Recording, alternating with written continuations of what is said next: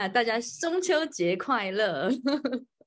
欢迎中秋节快乐！对，欢迎收听五岁都要懂的国际观，我是 Lara。已经非常非常久，我没有采访人了，感觉上一次采访呢是彭光伟记者，已经哇好几个月了。当时人我还在莫斯科。那我今天呢，Lara 非常荣幸请到一位现在人在英国工作的 Charlene。今天我们要来聊什么呢？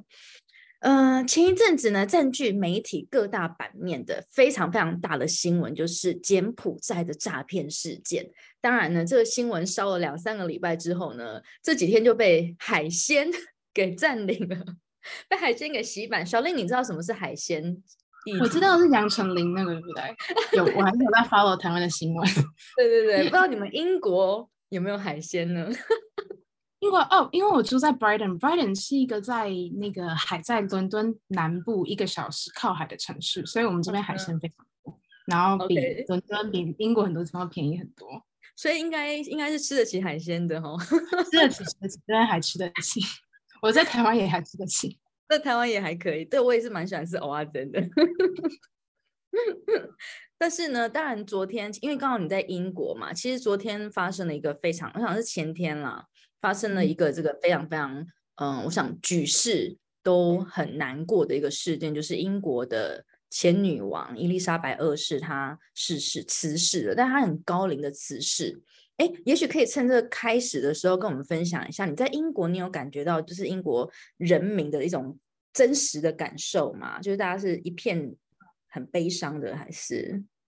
我可以分享一下，就是事情刚发生，就是新闻刚爆出来那几分钟，因为那时候我刚好下班，刚好正要走出门去上上我一个运动的一个课，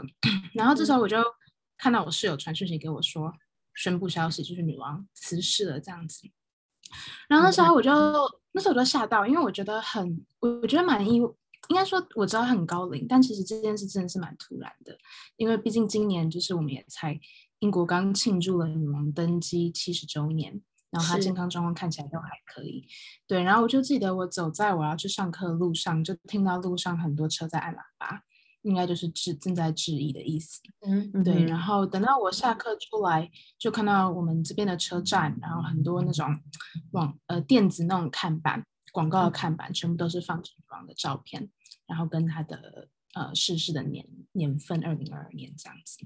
嗯哼，对。然后这几天在英国的主要媒体，然后报纸等等，也基本上全部布满了就是女王的照片，跟各种女王过去的事迹，以及她作为英国人民一个很重要的呃精神精神支援支持这样子。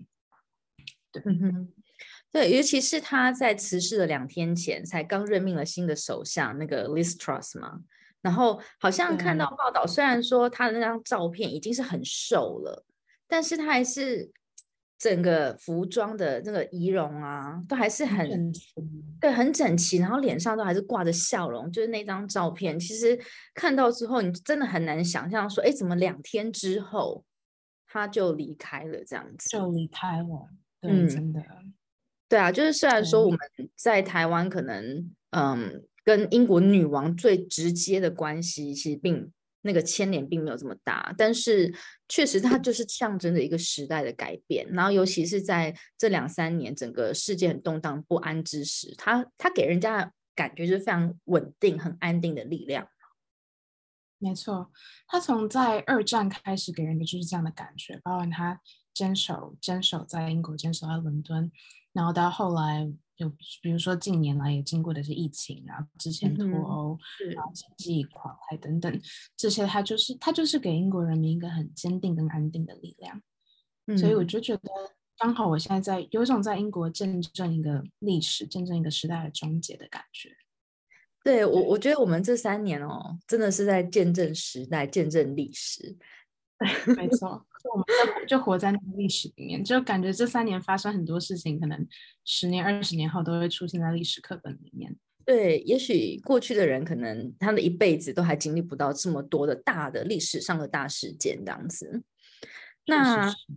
今天邀请小令来呢，真的是非常的开心，因为其实，在上个礼拜呢，Lara 已经很私心的邀请他到我们周六国际新闻班，跟我们的小朋友们分享了关于柬埔寨的事件。但是，毕竟上课时间很有限，那这次呢，我又邀请再一次的邀请小令呢，在节目上，我们希望可以让呃大家可以更真实而且深入的去了解这个，呃，我们台湾叫柬埔寨诈骗事件嘛，到底它的始末是什么？那嗯，可不可以一开始先请小令先自我介绍一下，就是说你的背景，你从事的工作。好，没有问题。就大家好，我叫做 Charlene，我是台湾人，我的中文名叫陈静宇。然后我现在是在英国的一间顾问公司，也是社会企业服务。然后这间顾问公司叫做 Humanity Research Consultancy。所以，顾问公司顾问思义就是我们提供的是顾问服务，我们为我的为我们的客户服务。所以我目前主要的工作内容，哦，我是一位专案主任。然后目前的工作的内容呢，就是处理各式各样不一样的呃不同的研究案，然后与客户沟通，然后做呃跟人口发育、国际发展相关的研究等等。那我讲到人口发育跟国际发展，这也是我们公司主要在做的业务。就我们公司就是其实最开始创立的宗旨，就是要在呃，就是想要打击人口贩运，然后打击现代奴役，提升全球的一个人权标准，这样子。了解。那其实小令看起来年纪很轻，应该就是肯定是二开头的，我不能跟你说话了。那我想，因为因为其实我们认识是因为之前哦，我们参加这个台湾难民周，然后你们邀请我来讲解，跟小朋友来聊一聊跟难民有关的这个绘本的故事，所以你好像都是在从事这种很大的社会议题的工作。那可不可以？为什么你想要从事相关的工作呢？我觉得可以从我可以稍微聊一下我自己的背景，就是我是我大学是在台湾福大念的，然后我读的是社会系，然后二零我二零一九年从大学毕业之后，我就直接过来伦敦念，我在呃 Kings College London，就是伦敦国王学院读的是呃 International Conflict Studies，那翻成中文的话是国际冲突研究。那我这个国际冲突研究，它是在 Kings College 的。War Studies Department，然后翻成中文是战争学院里面，战争学院是战争学院，所以顾名思义，就是我们这个学院里面，呃，所有相关的专业在做的研究都是跟战争、冲突、和平、人权等等相关的这样子。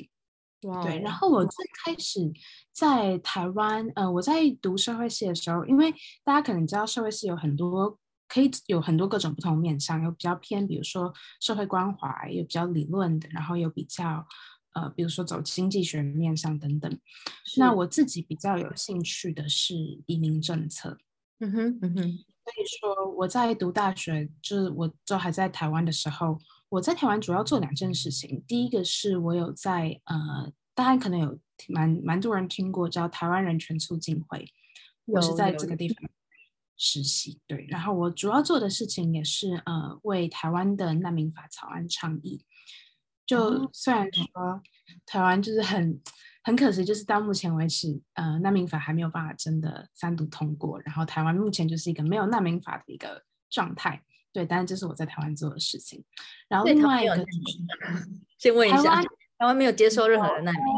发现就等于说台湾。没有人可以被称作为难民，但台湾有很多政治庇护的寻求者。哦，所以我们是有，就是台湾是有接收所谓来寻求政治庇护的人，但是我们他的身份并不是所谓的难民这样子。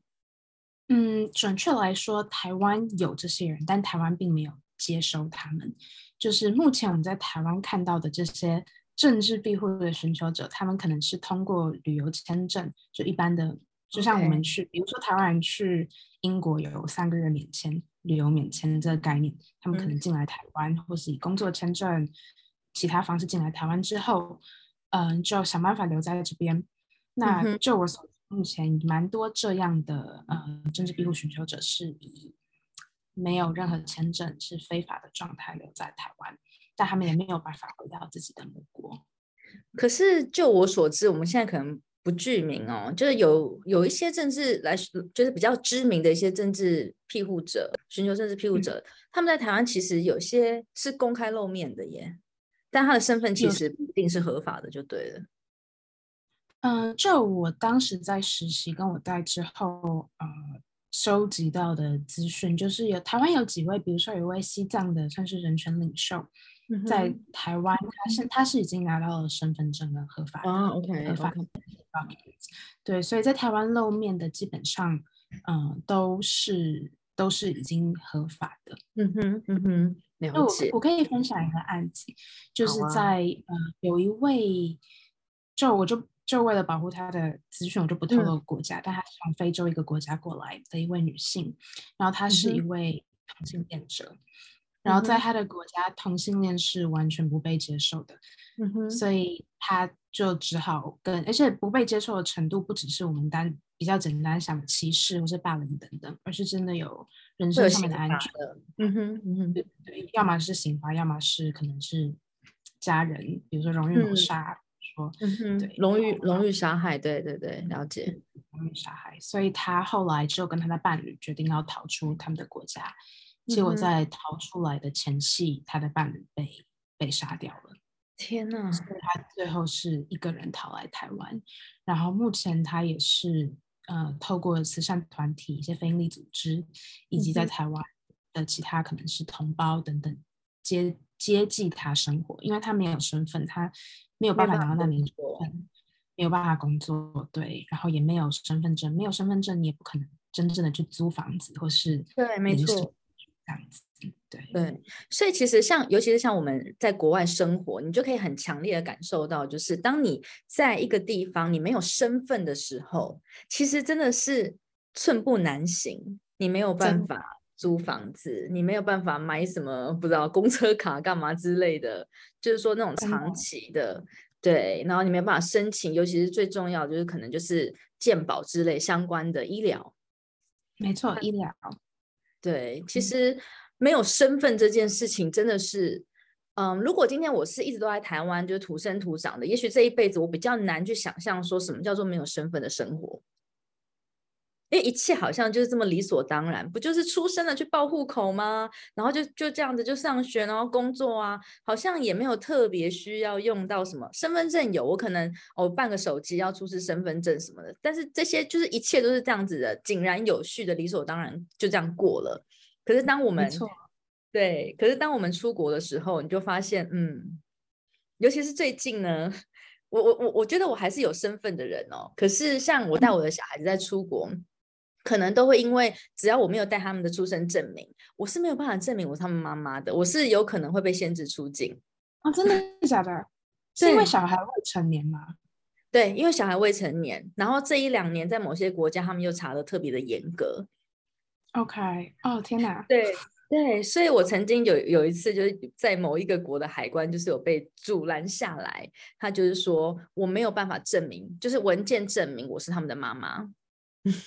那你该怎么办？那个时候就是刚好手机也没有当地的网络，然后后来是用求的。但是也是想办法找啦，就是对，然后那那时候因为小朋友比较小，然后那个他就用外语去问我们家的小朋友说：“那你妈妈叫什么名字？”因为他想要对跟我护照上面一样的名字嘛。然后你知道我小孩那时候在几年前他们怎么叫我，你知道吗？他们怎么叫？他们通常都叫妈妈嘛，对不对？你不会指连名带姓的叫妈妈的名字，他们就说曾小姐。然后，然后那个你到底怎么过海关的？他们为什么会放你？然后后来他们有说 Larissa，然后因为那时候护照上面没有 Larissa 这个名字。然后你知道我们在台湾，这真的是有点不好的示范，就是他们都知道，因为朋友之间一定是就是也不是一定，就是已经习惯叫外文名字了，所以他们都叫 Larissa。然后海关就说这个对起来不一样，明明就是意涵，有没有？我是真意涵。Larissa 是什么东西呀？就就就对对，那时候我本来一开始还很开心，因为那海关长得像美国队长的样子，好帅。然后想说很开心可以跟他说话，这个窗口应该很好说话吧？结果完全没有，就这样子停滞了半个小时。然后那时候真的是就是解释啦，就解释，然后想办法从手机里面去找他们的出生证明。后来就再也不敢遗漏出生证明这件事了。然后，不过我后来办新的护照啊，台湾的护照有个好处，你可以放上别名。外文对，这就是我做的。我就是有把我的翻译放在我的台湾护照上面，就省掉很多麻烦。没错，所以后来呢，我刚好前年要出国之前，去年要出国之前，我就办了新的护照，我就赶快把我的外文名字写上去。没错，因为像我像我的我在英国签证是用我的中文名字陈静瑜，但是我的公司或是大家其实都叫我 Charlene，就不会有人叫我中文名字，因为真的太难发音了。对，但是我公司的我的工作合约、我的房租的合约全部都要用我的中文名字，但是就连我的房东他都叫我英文名字，所以他其实一开始他非常的 confused，他觉得说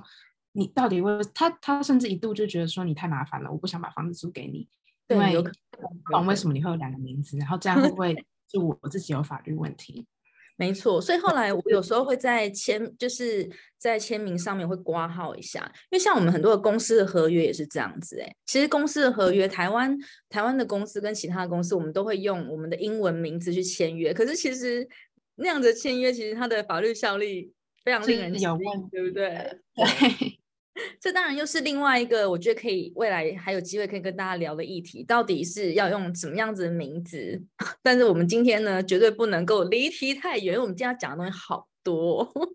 好，那刚刚就是讲到，就是说小令呢，他毕业之后，然后就在英国工作。其实你也是在海外工作嘛，那完全就跟我们今天的主题非常的符合，包含我自己也是。我们当对不对？当我们想要去海外工作的原因，我觉得有很多。嗯，我我讲一个，我当初就是在我开始找工作的时候，我想要到国外工作的，原因我很坦白的说，很简单，国外工作钱比较多。确实，对，对不对？我想也是一部分，我想留在英国工作的原因。是啊，我我觉得我非常的包含在课堂上，我也是跟孩子们就直接说，嗯，因为曾经我们看到有些媒体或是有一些。论点的说法是啊，他们就是贪心，想要到国外去赚多一点的钱。但是我我觉得啦，就是平心而论，谁到国外工作不是想要多赚一点钱？确实是，对，所以这个是我们的一个一个一个动机嘛，对不对？当然，我想要多赚一点钱，可能我想要看一看世界有多大，这些全部都是各式各样的理由。但每每一个地方或每一个人，还有一些各自各自的原因。那嗯，这次我们就赶快切入重点好了。这次的柬埔寨诈骗事件啊，我们英文、中文叫做柬埔寨诈骗事件。英文我看了一下，呃，你们的顾问公司已经有取出了一个正式的名称，叫 Cyber Slavery，对吗？嗯，没错，Cyber Slavery。那可以跟我们来说明一下，为什么会这样子去把它做定义呢？嗯，没有问题，就是。其实我们取的是在这一场这起人口贩运跟这些案件里面最核心的两个要素。第一个就是 cyber，cyber 就是网网络是他们是罪犯用来招募这些受害者的工具，也是这些受害者被骗到柬埔寨或者骗到缅甸工作的时候，他们他们自己也是被强迫去。进行诈对别人进行诈骗是，所以等于说这一切这所有的招募，然后聘用跟犯罪的过程都是发生在网络上。嗯那第二个词 slavery，slavery 是奴役的意思。那奴役就包含了强迫工作，然后强迫一个人为你工作，限制他的自由，并且没有办法给出相应的报酬。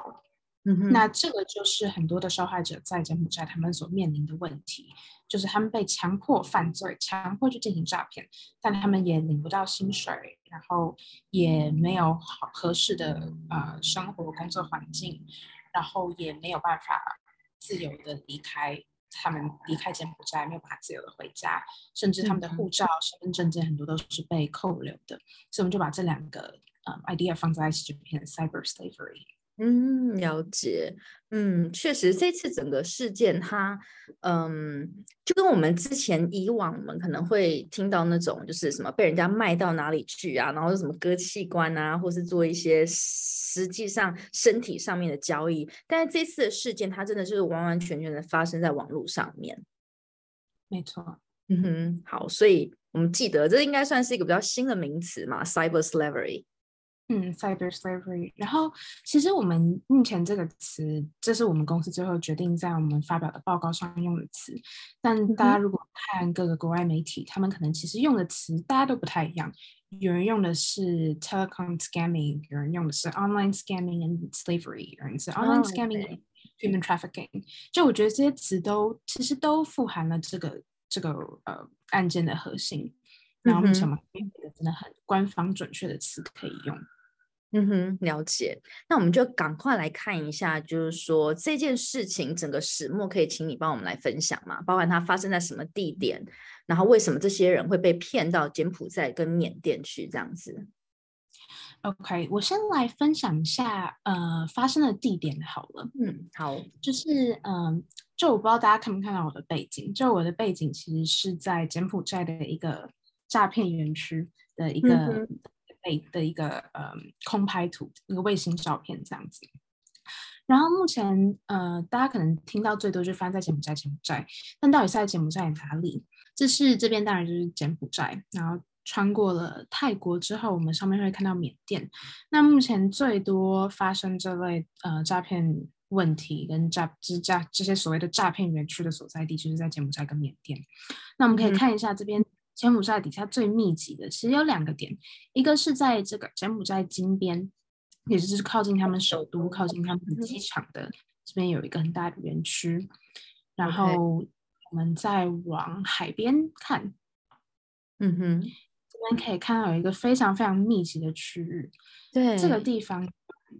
好，嗯，我们这边应该可以稍微点一下，给大家看一看不同的呃园区的名称。像比如说，这个园区叫做绿巨人三 （Green Giant Three），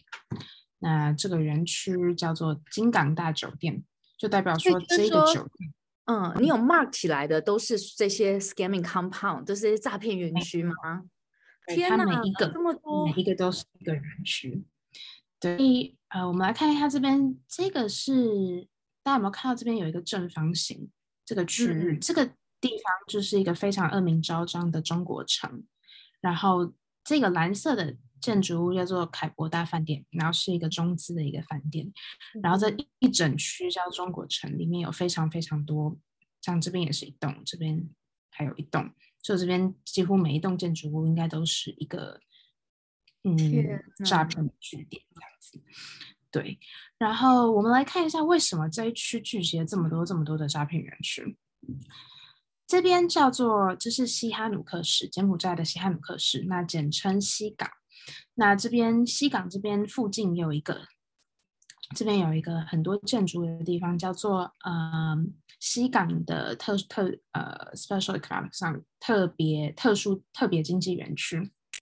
那在二零一三年开始呢，就是。因为在“一带一路”的影响之下，就中资大量的涌入，就是部分东南亚国家。那这个西港经济园区以及它附近的这个西港这一带，全部都因为这个“一带一路”跟中资，所以很蓬蓬勃蓬勃的发展起来。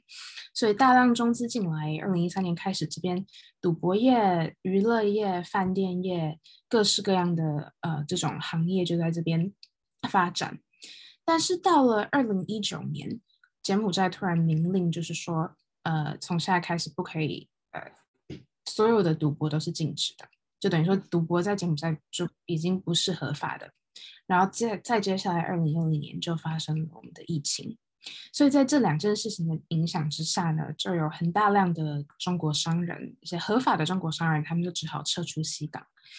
那他们留下来的这些空间，他们留下来的这些饭店、度假村，还有本来就存在在那边可能一些比较走灰色地带的帮派或是商人等等，就会给他们很多的资源跟空间去进行所谓的诈骗。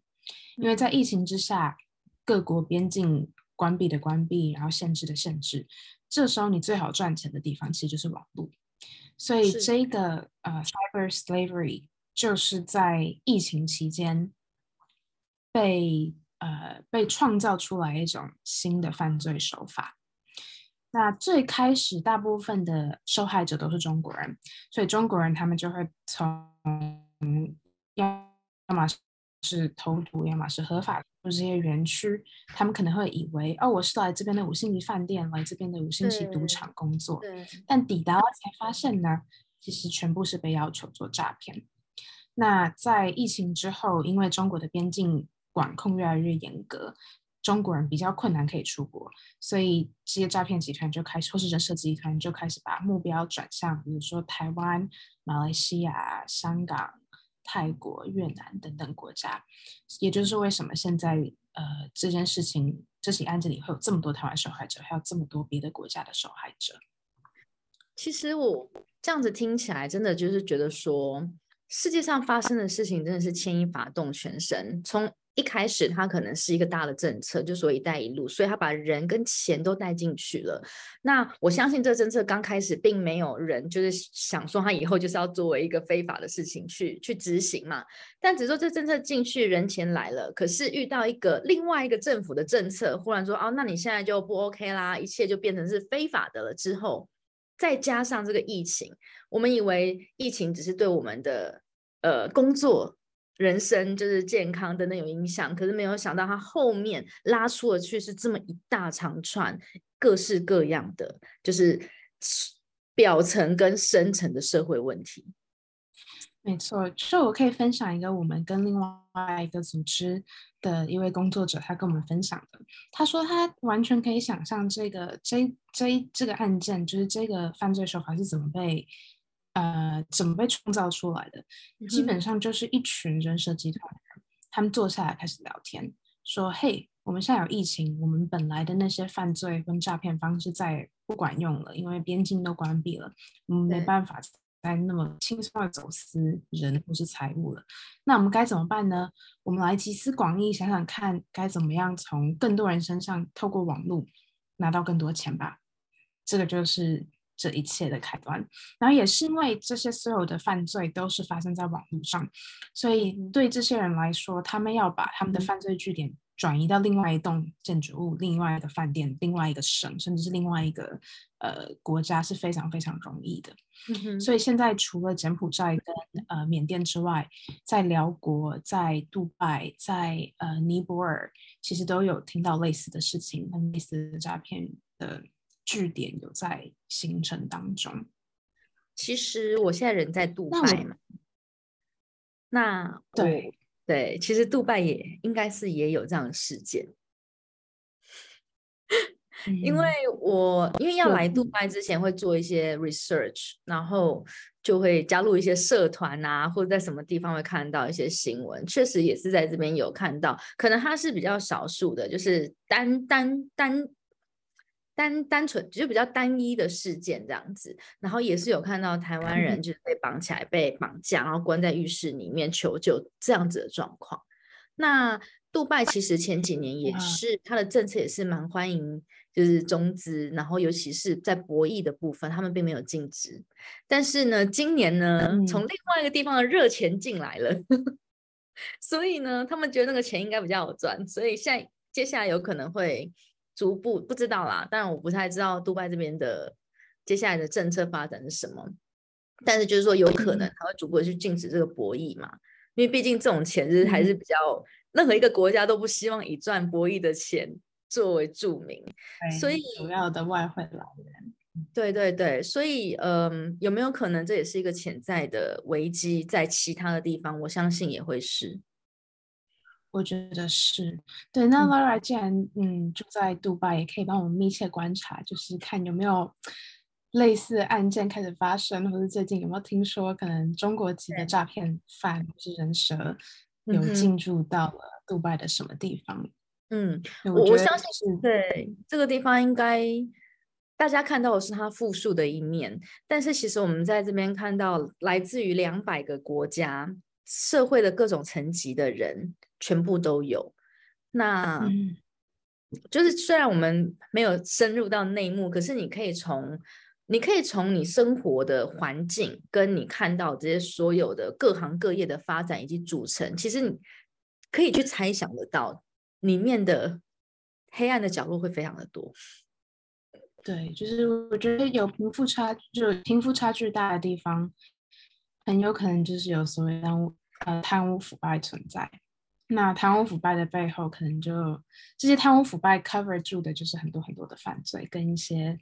不太能见光的事情。嗯，对，嗯，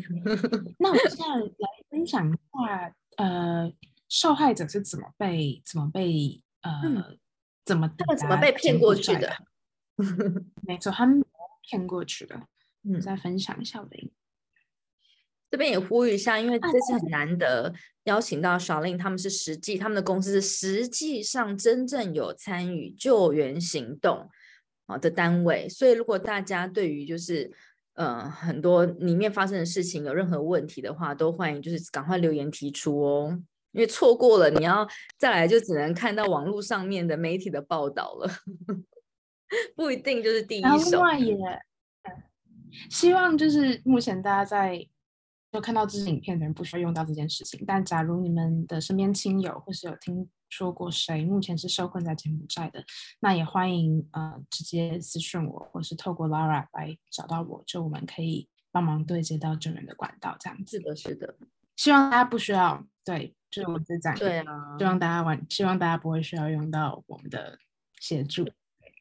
好，那我来看一下，就是有多少呃。受害者跟这些受害者是哪些人？好了，就刚刚 Lara 提到说，我们公司有在进行救援行动。那我们目前接收到的受害者或是已经逃出来的幸存者，当然有台湾人、中国人、香港人，然后呃越南人、孟加拉人、印印尼人、印度人、斯里兰卡人，甚至有两个美国人，就完全是在地球另外一端。的美国人，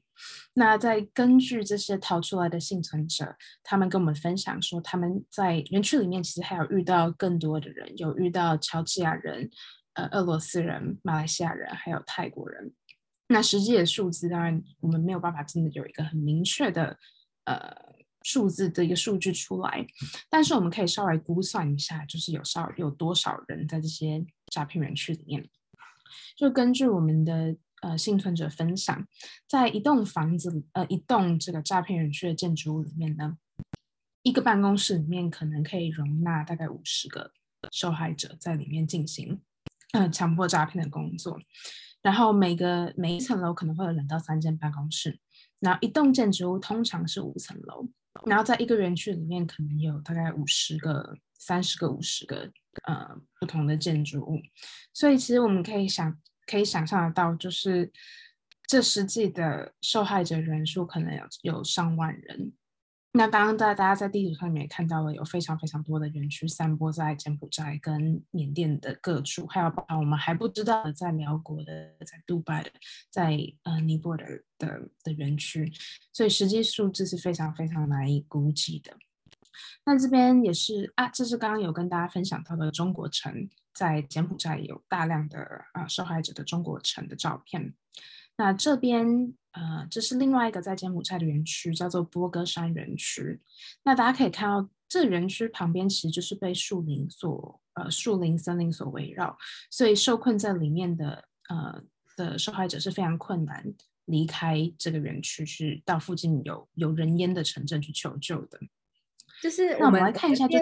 我打断一下，不好意思哦。今天如果我们看这个空拍图，对不对？然后你如果今天是一个房地产的公司要去宣传的房地产，说哦被森林围绕，然后什么蝉鸣鸟叫之类的，多么美好的环境。我现在讲的其实不是说去不动产商呃建商他要去宣传，而是他今天他要他要他要告诉你说，你去这个地方工作会有多么好的生活环境。没错，我们在这个漂亮的国家公园，在这个漂亮的森林里面，中间盖了一个五星级的 retreat，一个是的 spa 度假中心。那你就是过来为我们的柜台工作、接待客人等等。那同时你也能享受这个五星级 spa 中心的一些服务跟设施，作为我们的员工服务。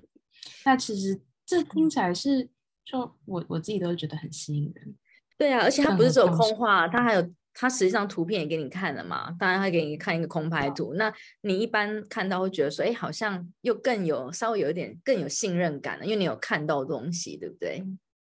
没错，而且就我们的幸存者也有跟我们分享，当初他们在被招募的时候呢，这些人设集团他们会给他们非常多精美的 DM，然后上面就有他这个五星级饭五星级饭店的设施服务，甚至是一个晚上一般的客人的呃入住的价钱是多少等等，就看起来是非常非常真实的，就好像真的就煞有其事。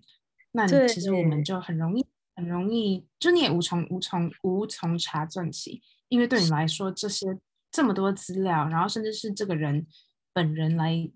在台北跟你约一个约一个时间，说哎。我们约在某一个 Starbucks，我们来聊一下，我来跟你看一下实体的合约、实体的照片，然后让你知道说我们不是诈骗，因为我我本人都出来跟你聊天了，是不可能是诈骗吧？对。好，那我再继续大家看，就是这些人到底是怎么被骗过去的呢？那我们目前我们公司掌握到了五种不一样的呃管道，然后第第一个就是。从这边我们说 through legal major job matching websites，那这个其实就是指台湾的一零四还有一一一人力银行。那我当然没有要呃指责说一零四跟一一一就是他们没有没有做好什么事情。我想说的是，有很多的人设集团跟诈骗犯是透过这些大型的、很受台湾人认可的这些求职网站，然后利用这些求职网站的声誉跟他们的可信度。去分享一些工作资讯，然后骗受害者上钩，然后再来有些人呢，他们是呃人设集团，他们会假装自己是客户，就说哦，我来跟你，我们这边有一个服务，或是我们我们这边有一个事情，或是一个 business 需要你帮忙，那我邀请你来柬埔寨做一个实地考察，然后给我们一些建议，或是我邀请你来柬埔寨参加一个会议，给我们你专业上的建议。等等，用这种方式把人骗到柬埔寨。然后另外一种呢，也是是从是我们得知有，应该是大部分的受害者是从这个管道过去的，就是这些诈骗集团可能会在比如说 Facebook，比如说 Instagram 上面。放，尤其是 Facebook 有很多那种，比如说打工社团、海外打工社团、海外留学以及打工度假社团等等，他们就在这些社团里面 PO，然后吸引这些有出国梦或是哦想试试看去打工度假的年轻人去应征这些工作，然后就把他们骗到柬埔寨去。然后再来是有些人也是被朋友骗过去的，就可能。只能说可能不小心交友不慎，或是朋友被诈骗的集团 recruit 进去，胁迫这样子，嗯哼，对，就把人骗进去这样子。那再来也有是透过绑架的，那这个可能比较少见，但是也是有的，就是他们是在不知情情况下就这样被绑到了柬埔寨这样子。刚刚有一个比较特别的点，可能是之前我看到大家媒体报道比较少讲到，就是说其实他们有针对某一些有专业的人士去做 recruit，对不对？因为大家一般比较常会说，哦，你可能是一些就是呃工作的媒合，或者是说呢，就透过这个出国出国这个工作的一些社团，这些管道我们大概比较能够理解。然后也是很容易就可以联想得到的，但是就会想说啊，那这些人他是不是没有特殊的专长，所以他怎么样怎么样的？可是其实这边有有一些是他有特殊的专长，他可能在他的领域上面是很专业的，他就用这个借口说我们就是需要你的专业去征求你的意见，所以请你来出差一趟，或是来做一个这个商务的呃访问。我们有一位幸存者就跟我们分享说，这些人设集团他们是非常非常聪明的，他们并不是一套诈骗方式，然后乱枪打鸟，他是他们是有一百套诈骗方式，他们是认识你，他们 approach 你之后跟你聊完天，选从他们的一百套已经建立好的诈骗方式，选一套最适合你的，所以基本上每个被骗过去的人都像是他们是被一个 tailor made 的 package 给骗过去的。就是量身定量身定制一套可以把你骗过去的的的 package，那是它已经不是一般最基本的那个 SOP 的那种很粗浅的诈骗手法了。其实他们真的是非常的克制化，没错，非常非常克制化。太可就我们甚至有听到幸存者跟我们分享一个案子，是他们在台湾呃设立一个空壳公司，然后在一零四上面。呃，开始征才，说我们需要董事长特助，我们需要行政人员，我们需要会计等等，然后就招募了二十个人进来，进来我们公司，让他们在这个公司打杂，然后随便做一些事情半年，然后每个月给他们，比如说三万块台币的薪水，半年之后呢，等于说二十个员工，一个人一个月三万块，这样是六十万，那半年是大概三百六十万。他们就这样投了大概三百六十万，再加上可能办公室租金，加起来四百万台币好了。半年后，这个四百万投台的投资下去了，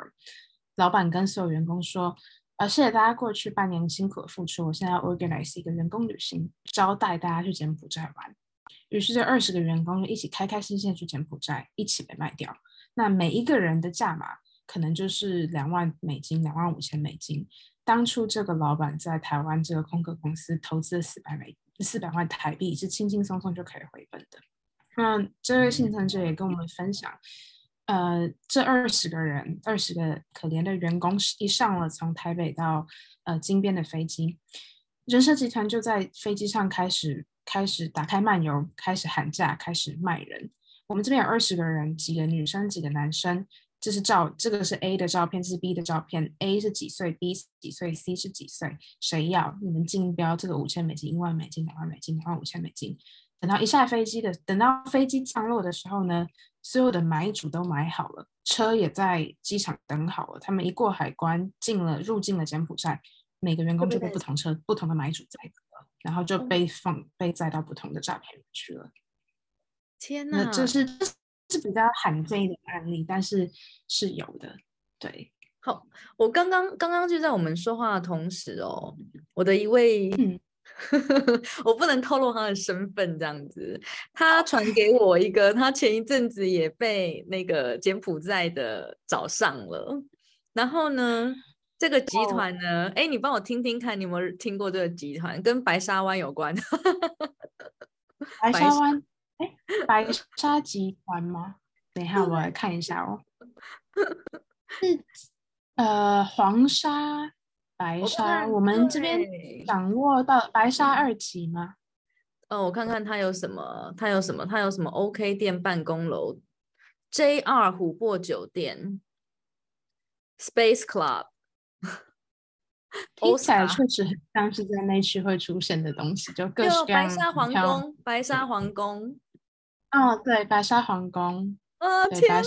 天哪，好有 仪式感哦，好可怕哦！我们的朋友现在有在看直播，他他没有过去，他他还在台湾吧？他还在台湾，他还在台湾。好，拜托不要去。白 沙，西哈努克海岸的一对西哈努克海岸的一颗沧海遗珠。Oh my！而且他这个 presentation 做的真的是头头是道。哎，这种这种 presentation 我可以分享吗？给大家看一下，他们真的是做的非常的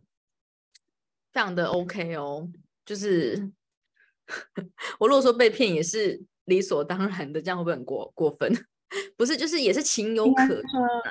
对，就是不可原。对，你看，他也是完全不会觉得自己在被骗。对，大家有看到我的分享吗？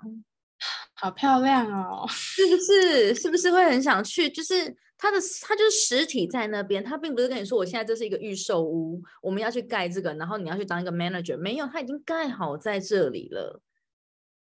没错，对不对？然后做成这样子，哦，这个两百多、两百六十八间的房间，它就是一个很 solid 的东西啊，它是一个很实在的，它是一个真实的，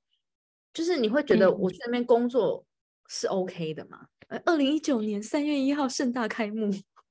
没错，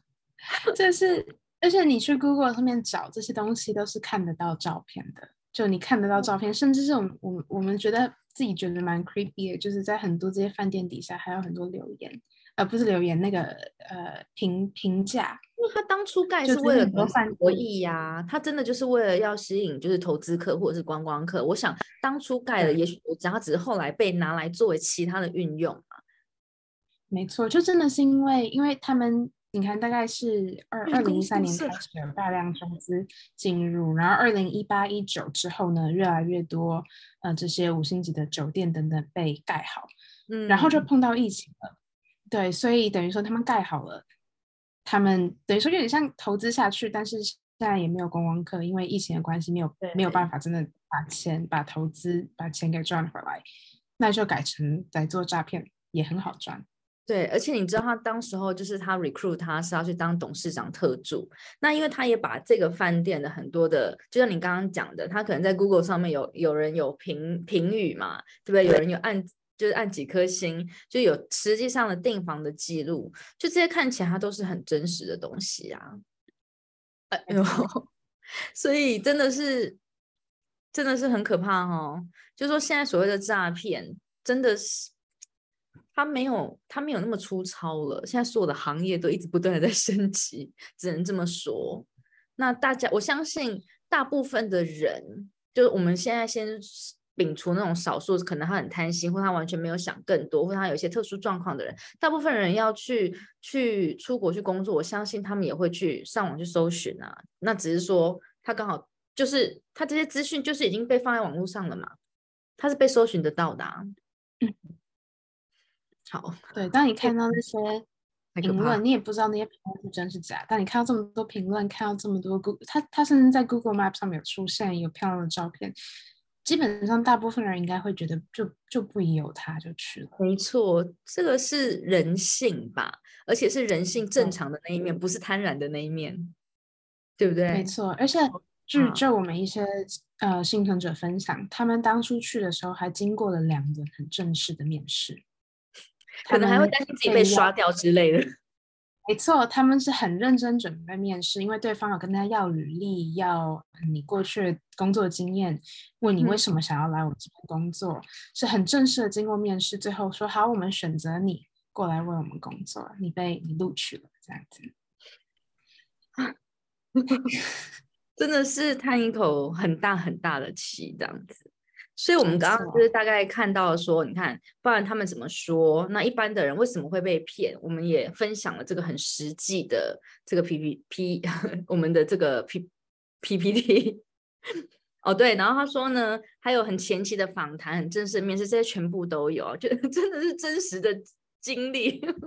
刚刚同事跟我分享。对，就所以说我们。就现在，因为目前我们也有在协助几，也也有在跟一些呃幸存者保持联络，然后就可以从他们身上故事听到，就知道这其实跟贪婪没有直接的关系，就像。有时候看到一些受害者或幸存者会在网络上面被奚落，然后被嘲笑说啊，你就是太笨，就这种东西怎么会有人信？柬埔寨一个月六万，你在台湾都赚不到六万，你你怎么会相信你去柬埔寨能赚到六万？等等，就是有这些奚落的言语。但是当你实际跟这些幸存者聊过，然后知道他们的故事跟经验，其实你完全不会有这样的想法，因为你就发现他们真的是。就这些这一切东西都被包装的这么的真实，然后这么的严肃，对他们来说，他们真的是去应征一份工作，他们是想要好好的去赚钱，并不是所谓的贪婪就过去了。然后另外一个我想分享就是，其实我们我认为就不只是台湾人，就所有的人，我们最应该做的其实不是去嘲笑或奚落受害者，而是去谴责加害者。为什么加害者要骗人？为什么你要去剥削人？为什么你要去做人口贩运？你们怎么可以做出这样的事情？而不是反过来去问受害者说：“你怎么会笨到被骗呢？你怎么会笨到被卖呀？”我觉得这完全是有点本末倒置的。对，嗯确实，因为我我觉得啊，为什么在发生很多的事件，无论是今天这个诈骗事件，或是包含女性被侵犯的事件，为什么谴责被害者是一件比较容易的事情？是因为被害者人就在这边。对，嗯，他就出他是一个很很 target。对，对他，你就是看得到他，因为他出来发声嘛，不，要不他就是出来发声，要不他出来被拯救了，要不他是幸存者，所以你只看得到他。可是因为加害者一直在后面，他是一个比较模糊的概念，所以面对我们直接跟受害者说话，感觉好像比较容易跟比较快。可是这个是一直不断的在造成伤害，因为谁没有被骗过，对不对？我们我们人从小到大，谁没有犯错过，或谁没有被骗过？那当我们在遇到很糟糕的事情的时候，其实真的是最不需要的，就是就是恶度的伤害。对啊，而且，嗯，在我们今天了解了这么更多的是这些他们的手法是什么？其实他真的是天衣无缝哎，如果我们今天不知道这些，我们就是因为媒体就就开始说啊，他们就不懂。就像你刚刚讲的，怎么可能柬埔寨这种落后的国家，你怎么可能什么赚个六六万、八万、十万的呢？问题是人家是在五星级饭店工作啊，哪一个国家没有观光业呢？所以太多太多的这种可以直接拿来嗯，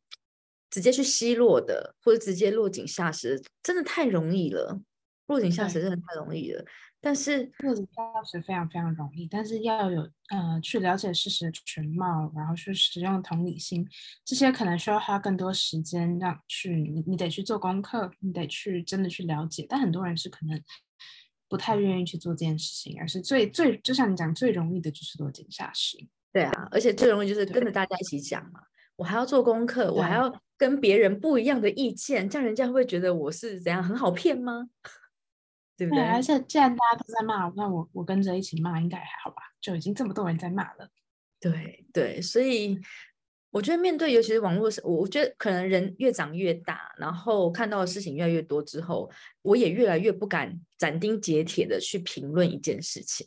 因为我相信每一件事情它的无论是内幕也好，或是它的理由，真的是太错综复杂了。只要不是自己的事，其实我们真的都没有资格。在第一时间做出评论的，嗯嗯，就甚至是对我们来说，我们跟幸存者谈过，我们看过这么多照片资料，但我自己也没有实际去过诈骗人区，我也没有经历过，就甚至是我自认为可能相对来说比较同理心，但是我也我其实也不知道事件的全貌。我只能就我在透过我的救援工作等等，能到能够得到的讯息，呃，受害者或者幸存者愿意分享给我们的讯息，再分享给大家。但是甚至就连我自己，我也不是很知道这整件事情到底是怎么回事。没错，我觉得很很喜欢像这样子的一个沟通跟谈话，因为像我自己，呃，我这边也就是在再插一下题外话好了。今天是中秋节，就在整整一年前的中秋节，我采访了裘振宇裘教授，也就是台湾雷伊汉乐世界公民中心的执行长。嗯，裘，我因为那次采访他在土耳其。然后他现在人在德国，就是呃被邀请去被邀请去访呃去去演讲这样子。那就是在整整一年之前，我知就是得知了这个难民，就是我们这个救助叙利亚难民的台湾中心。然后在这个之后，我才开始加入。那嗯，一年前我对于难民的认识，跟现在我对于难民的认识，就我对他们的。的这种关心只有有增无减嘛，可以想象。可是，嗯，我的定义，我对难民的定义，或者说我对难民整个他们呃事件，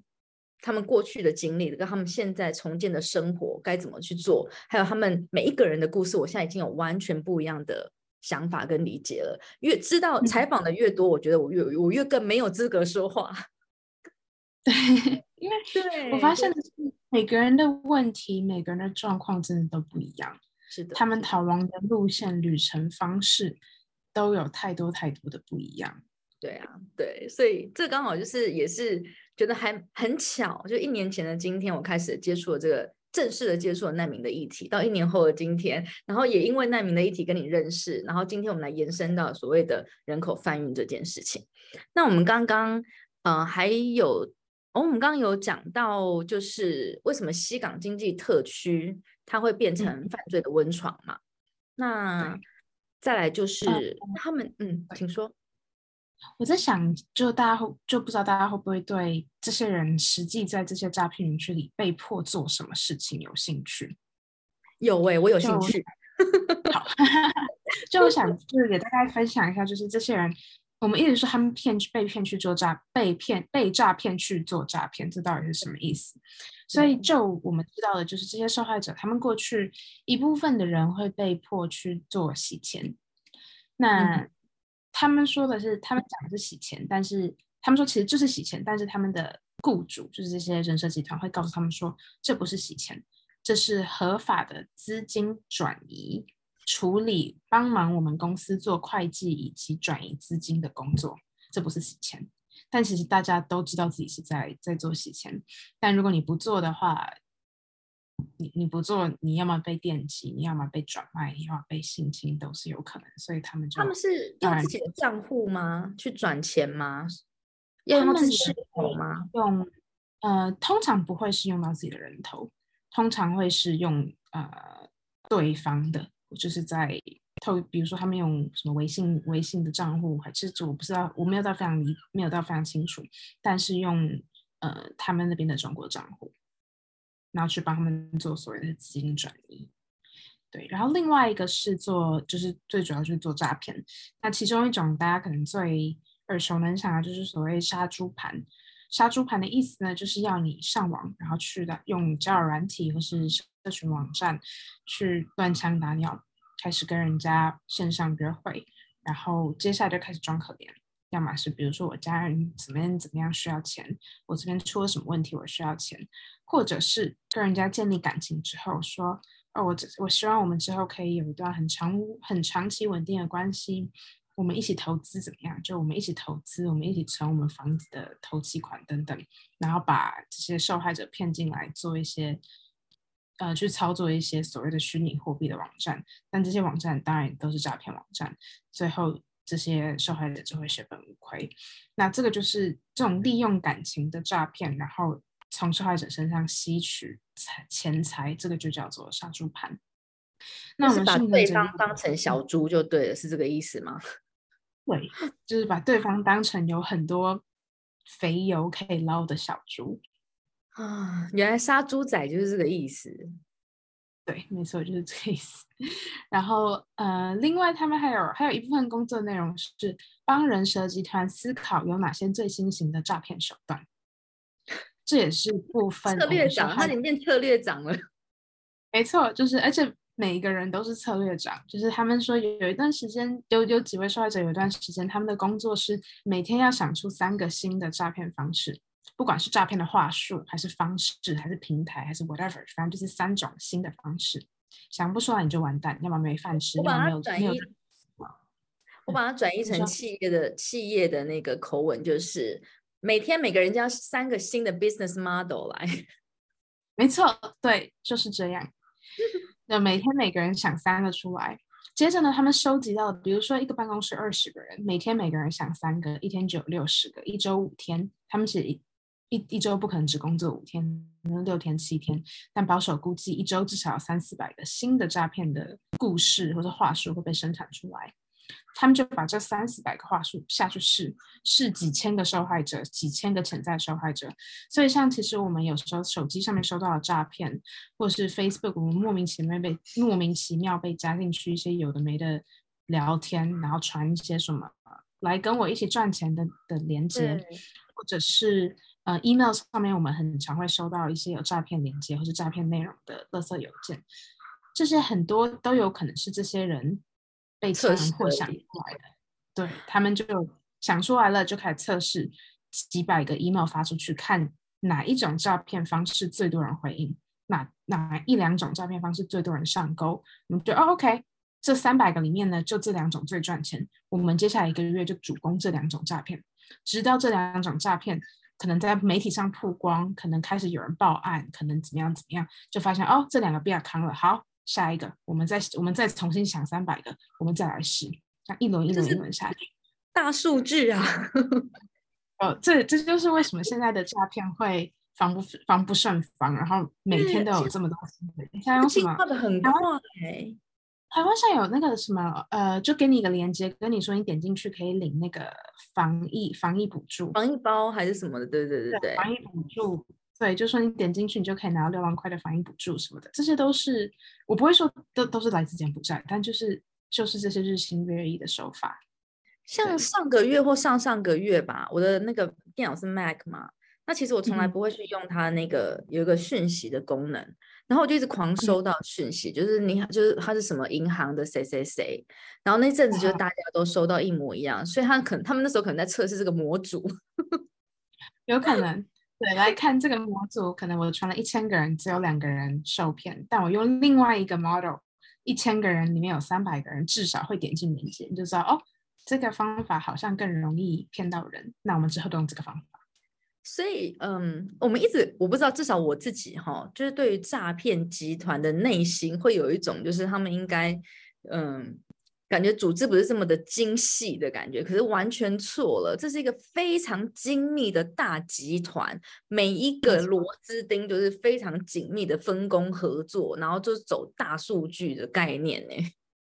没错，确实是这样子，就是在这些集团里面有负责去。去机场接人、接受害者的司机，有警卫，有办公室管理的人，然后甚至是他们，有我们幸存者有跟我们分享，就是他们可能每天早上会有一些精神喊话，然后在办公室里面放一些很振奋人心，对，很振奋人心的中国电音，然后鼓励大家说：“来，大家一起赚钱，大家一起想办法骗更多人的钱。”啊，对，然后还有一些很。呃，比如说你业绩没有到，或是你不愿意乖乖听话，我们会有一个惩罚措施叫小黑屋。那人被关到小黑屋里面，就可能是一个很阴暗的小房间，几小时不给吃喝，或者在小小黑屋里面，呃，进行轮奸或是呃殴打、电击等等。对这些东西，不知道的，就是说，在这整个诈骗的产业链里面，是不是每一个人都知道自己在从事的的的工作？他有可能他是警卫，他不觉得他今天作为警卫他有犯错嘛？或者他今天甚至于他作为这个中央的厨房的厨师好了，但他这全部都是属于诈骗链其中的一员。但不晓得每一个人是不是都知道自己的公司在做什么？很可能很多是不知道的，因为我在猜，像刚你提到中央厨房，确实有这么多员工，他们就提供团膳，就是在房子里房这个建筑里面有一个专有的餐厅区。那这些员工煮饭的员工很有可能是柬埔寨当地人，他们可能也听不懂中文，听不懂其他罪犯讲的话，他可能就是认为我来煮饭的，我也不知道发生什么事情。嗯，那其他那些人求救，他也只会讲高棉语，他也不会讲中文，也不会讲英文，他什么都不知道。对，哎，讲到这边，我想跟大家分，不知道会不会太跳痛，但我想跟大家分享一下，我们一直讲这个诈骗园区，园区那园区里面到底长什么样子？对，需要园区，我们想知道诈骗园区到底它长得是很诈骗，还是长得一点都不诈骗？刚刚的那个饭店已经整个就是。饭店很漂亮，我觉得是它不诈骗，很漂亮。诈 骗，可是它就是诈骗。对啊。到这边，呃，这边是我，因为我前面我刚刚跟大家分享都是在柬埔寨园区，那这边也在分享另外一个在缅甸的，大家可能听到呃新闻上一直讲 KK 园区，KK 园区就是这个。缅甸的水沟谷园区，OK。那在园区里面呢，大家可以看到这些建筑物，就有没有看到这个阳台窗户全部是被铁丝，呃，不是铁丝，铁栏、铁网、铁栏杆封死了？它好密耶，它连鸟完全不像台湾，对，完全不像台湾，可能只是防止小孩跌出来的那种大概。矮的地方封一下，这是完全封死，不让你出来。那大家在这下面可能可以稍微看到有一些好像是监狱或是居民才会出现的铁丝网。旁边这栋建筑物也是完全，这些窗户是完全没有办法跑出来的。那我们再放大一点看呢，这些园区其实不觉得很像台湾吗？就很像台湾某很正常啊，看起来就是很正常的地方啊，这样子一忽然看过去。没错，就非常非常感觉是其实是很正常的一些民宅或是建筑，但其实这些建筑里面就隐藏着很多的办公室跟宿舍，甚至是折磨人的的地方，这样子就是地狱，外面是天堂，里面就是地狱。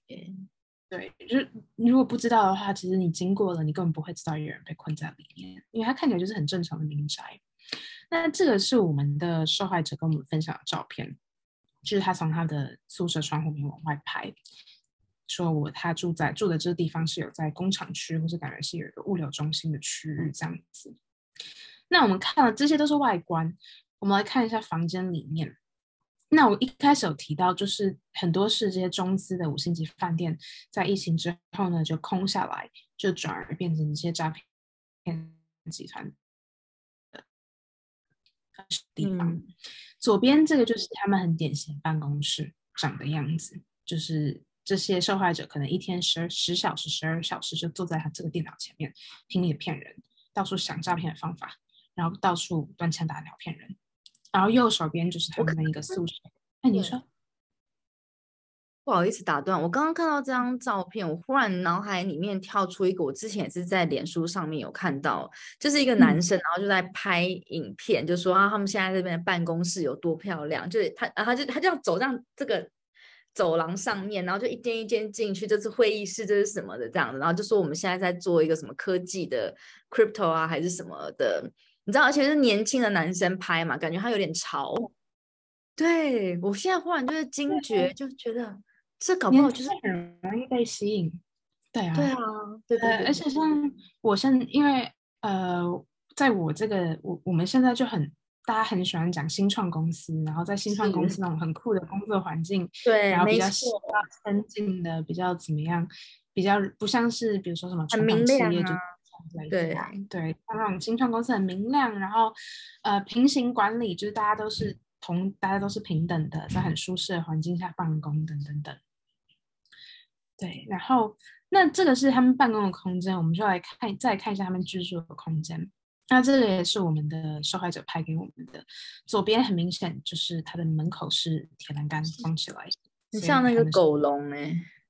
对不对？对，像狗笼一样。对啊，他们是逃不出去。然后右手边这边可以看到，呃，这个照片有点不清楚，但左边这个蓝色的呃小网小。呃，帐篷其实是一个类似警卫室的地方，所以它就挡在这个铁铁门。其实是一个蛮感觉是个蛮呃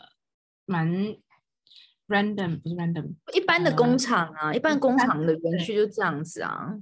对，就是非常也不是特别戒备森严，但是就是可以看到是有这样的戒备，有这样的人，有这样的警卫的这些宿舍里面。嗯，那我们来看宿舍里面的样子。那这些照片呢，有一点也不清楚，因为都是受害者就是在园区里面偷拍、临时偷拍的这样。嗯哼，他们大家就可以看一下，就是这个房间里面可能在很小的空间里就摆了很多很多张双层床，然后很多人就挤在这些房间里面。对，然后嗯，接下来想分享一下，等一下，我先关掉目前这个。刚刚我们有人提问，就是说这些受害者是怎么被找的？都是随机的吗？有些是随机的，就是乱枪打鸟。像我们有一位有一位幸存者，他当初是他加入了 Facebook 的一个找工作的社团，但他没有在里面 PO，他只是加入而已。就有人来密他说：“哎，我跟你在同个群组里面，我看我我想问你对这个我们这边有一个 A B C D E 工作，你有没有兴趣在柬埔寨这样子？”那有些可能就是被 target 的，就是刚刚我们有聊到，就是他可能有一些专业背景，或是呃，他被发现，比如说他被发现，比如说哦，这个人最近好像失业了，或者他这个人是有跟高利贷借过钱，那这样的人好像比较有可能接受这样的高薪工作，那我们就去有一个名单呢，对不对？他们可能从银行那边可以得到一个有负债的名单。那这样子的名单上面的人可能就更容易受骗了。那现在的个资其实很容易被取得名单，没错，甚至是如果银行可能还好一点，但如果是高利贷的话，高利贷背后可能是帮派，可能是一些比较灰色地带的组织。那这些地方的名单可能就比起呃一般的银行还要更容易外泄。嗯，还有人问说，现在台湾有没有组织在救援？台湾有。嗯，台湾呃有一个叫做 GASO，就是国际反诈骗组织，它是二零一九年才成立的一个组织，然后目前也有在协助救援。然后呃，台湾的嗯，台湾政我们也有在跟台湾政府，当然呃国际呃刑事呃刑事警察局的国际刑警科，还有呃目前也有在跟里面的警官合作。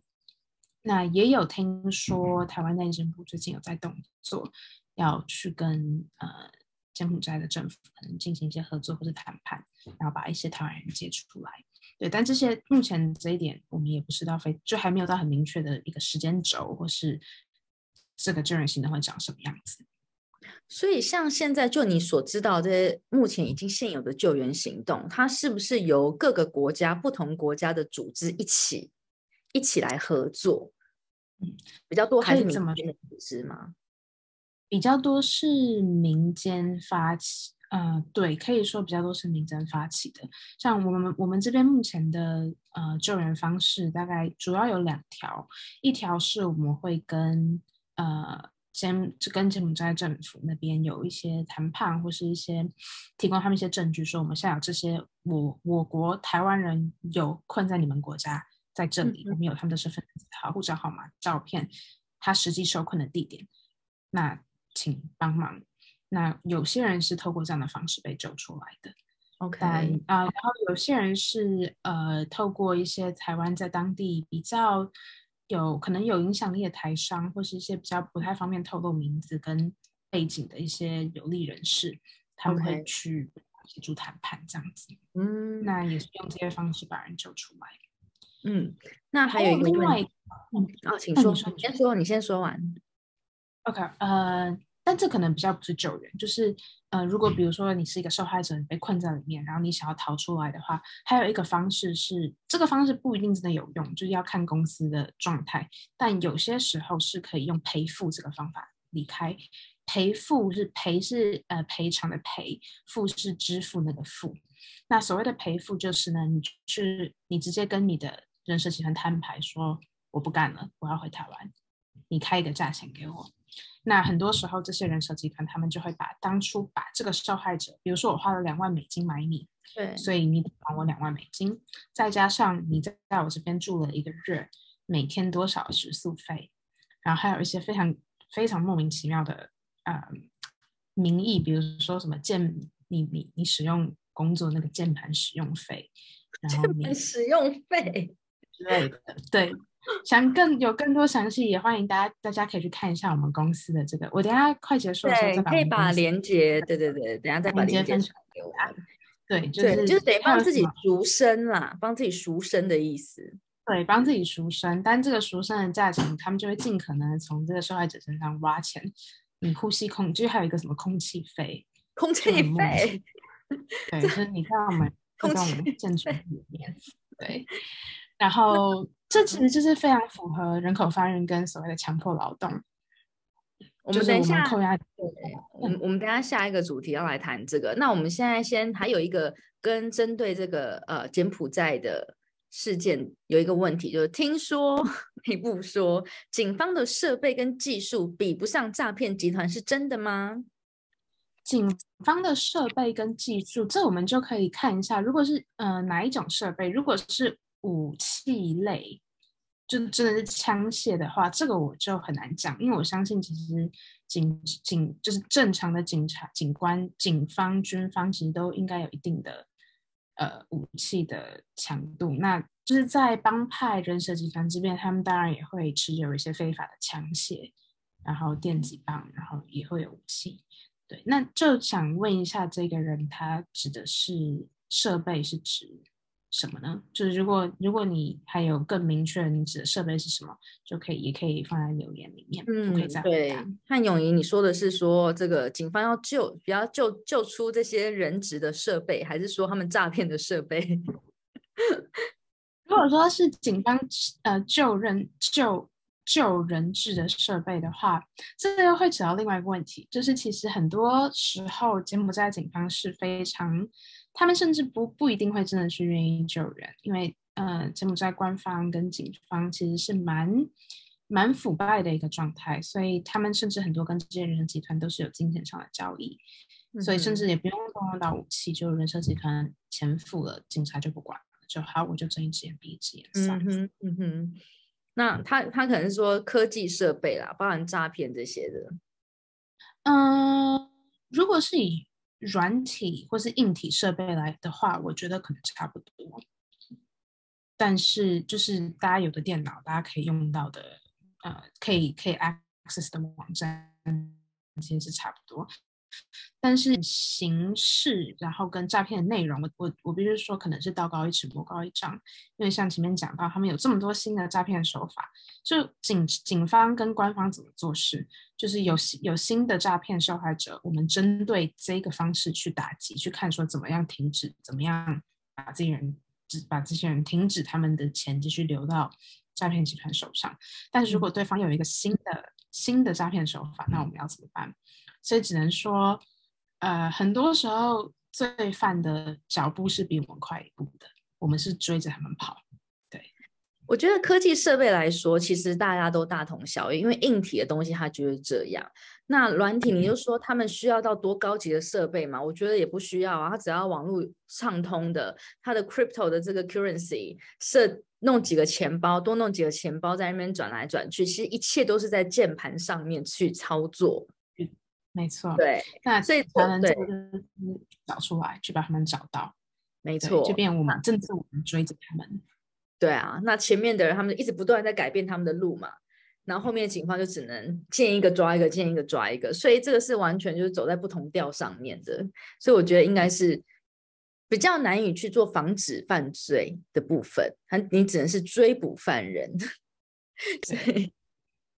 其实我们有想过，呃，怎么样真的是做到 prevention，human trafficking prevention。那 prevention 有一个方法，也有可能是直接断掉他们的金源。那要怎么断掉这些诈骗集团的金源？其实像比如说冻结他们的账户，比如说跟政府还有银行合作，然后去限制某些人，甚至某些人头，梦限制某些人民他们底下的账户的。资金上面的转移，嗯，但这个第一点就是，呃，困难度第一点就是，嗯，这会需要很多，这会需要多国政府一起合作，然后直接下令，比如说银行应该要用什么样的管控措施，然后哪些人要在黑名单上面，是实际等于说我们得先证明某一个真正的这个人诈骗集团的首脑的名字跟他国籍跟他什么个人资讯，确定他是有犯罪的事实。并且有被定罪，放到黑名单上，我们才有可能开始做，比如说冻结资金这样的事情。就其实是蛮蛮漫长的一条路吧。对，而且这一条路，就我我我看起来，我觉得它有点难以完整的执行的原因，是因为台湾这十年来也一直在打击洗钱，但它到最后落实的政策，就变成是说一般的人民，比如说我今天三万块钱，就是变成是我的上限，然后我今天无论做什么，我可能都要。都要有指印啊，或者我都要个人去，嗯，我一定要本人一定要到银行。但是像，因为像我们在国外就遇到很多这样的状况嘛，就那我就本人没有办法到银行。可是，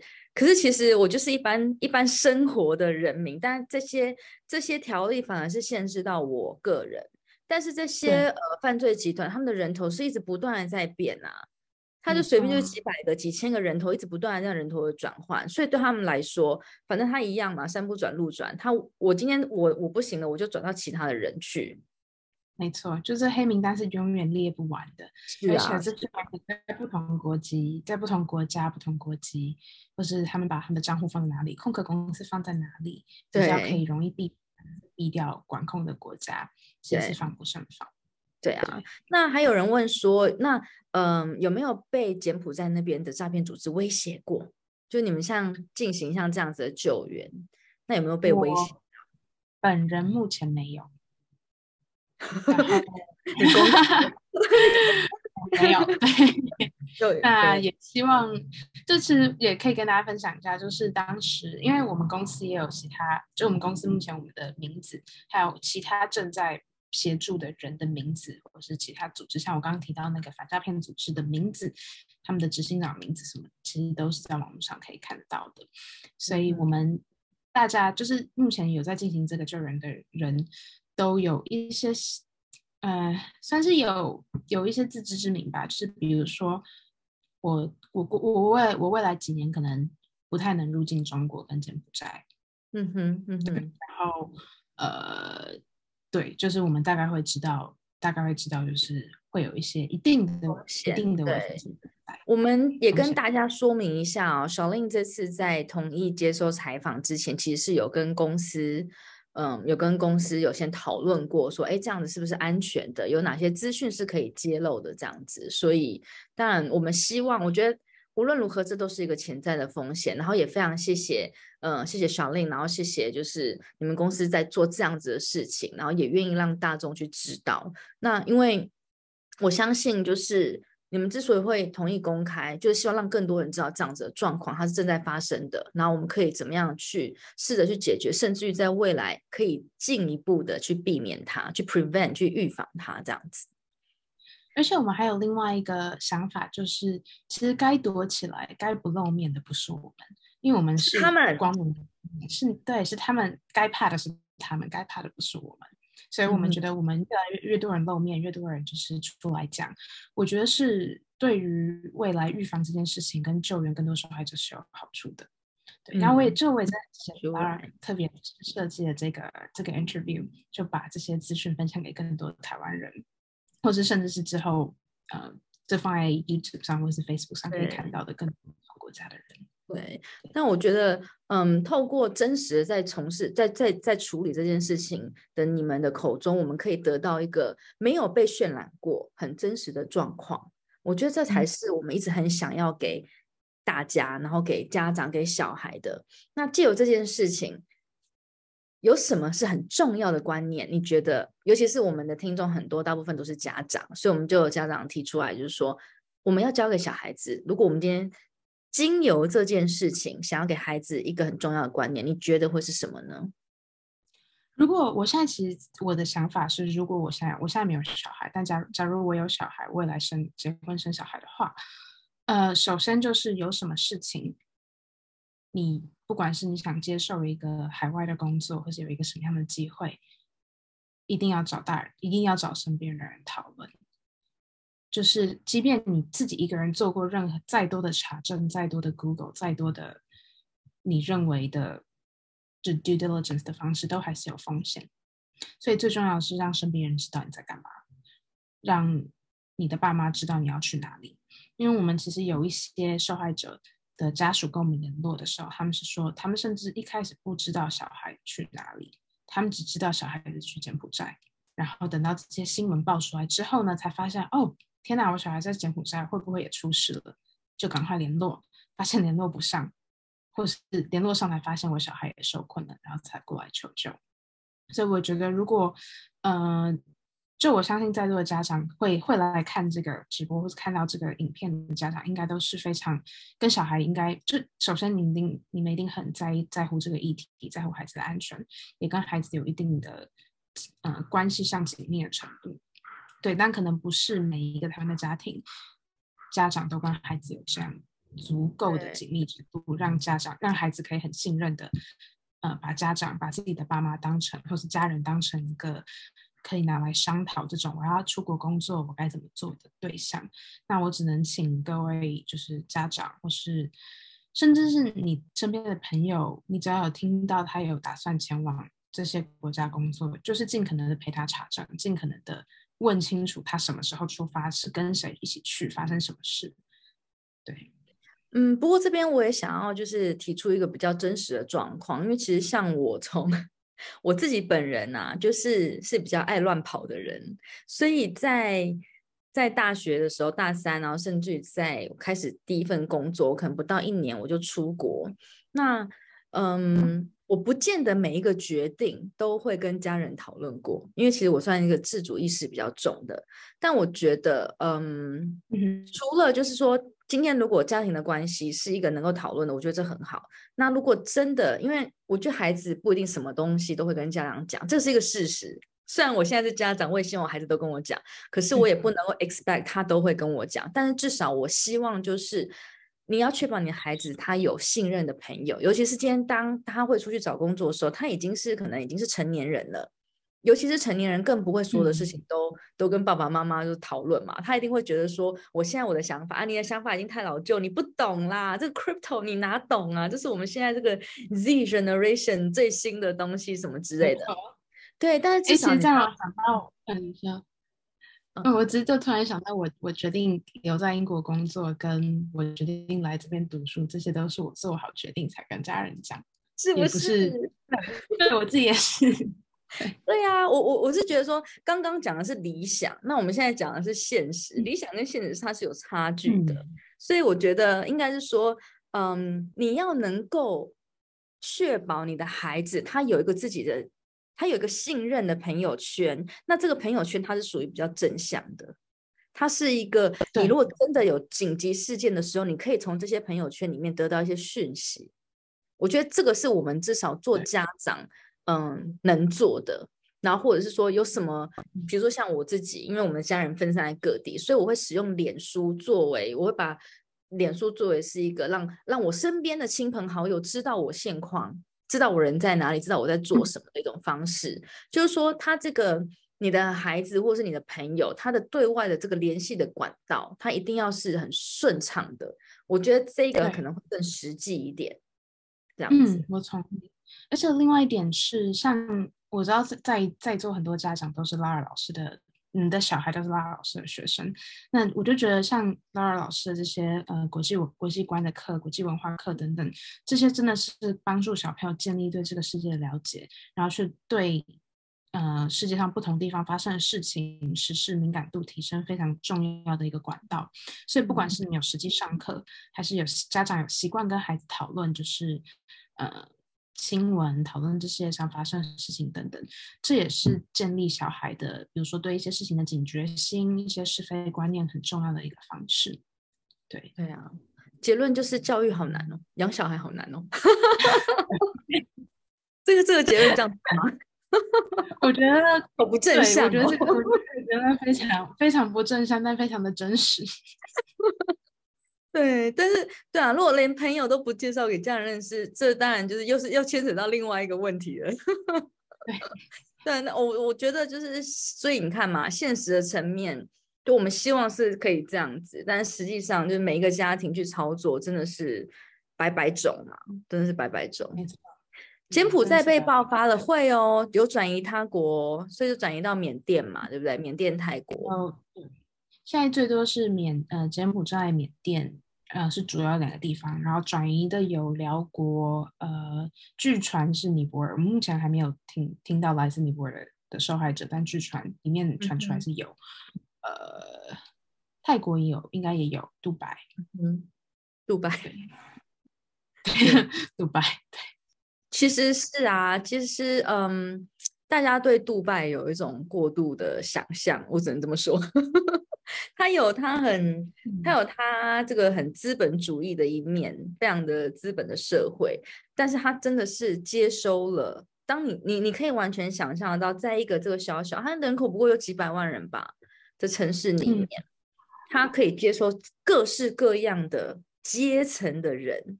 这个这个这个社会，它它的角落太多了，我只能这么说。而且另外一点是，我觉得柬埔寨，呃，不是。杜拜，它有它的繁华，包含我们最常在台湾看到的，就是它的呃很帆船，哎，是帆船饭店吗？对，帆船六星级的帆船饭店，嗯哼。然后还有非常非常，好像是全世界数一数二大的购物中心，然后多漂亮等等等。就在我们家旁边，每天去。它其实对它其实很多是建立在很多不同国家的义工，然后他们去，嗯。透付出他们的血汗，然后去盖起来的。然后在我有看那纪录片，对，然后在 operate 这些设施，其实也是一定有它的剥削的部分存在。对啊，嗯，刚好有人留言说，最近妹妹很坚持要去杜拜打工，全家反对。首先，等一下，我要先澄清一下。我我人在杜拜，然后杜拜有非常多的工作机会，所以我我不是说来杜拜就很容易被诈骗，只是说就是在这样子的地方，它就什么样子的工作都有，就是我我我也我也会在这边发展我的我的我的事业嘛，然后我也在这边看到有非常多很正面的很好的工作机会，所以呢，我是想要我我我是觉得就是说不要去针对一个地区，不是只有。杜拜、柬埔寨什么金边会有问题？就像日本会不会有剥削？当然也会有剥削啊！日本会不会有这种人口贩卖？我相信一定有啊，要不然怎么会有那个？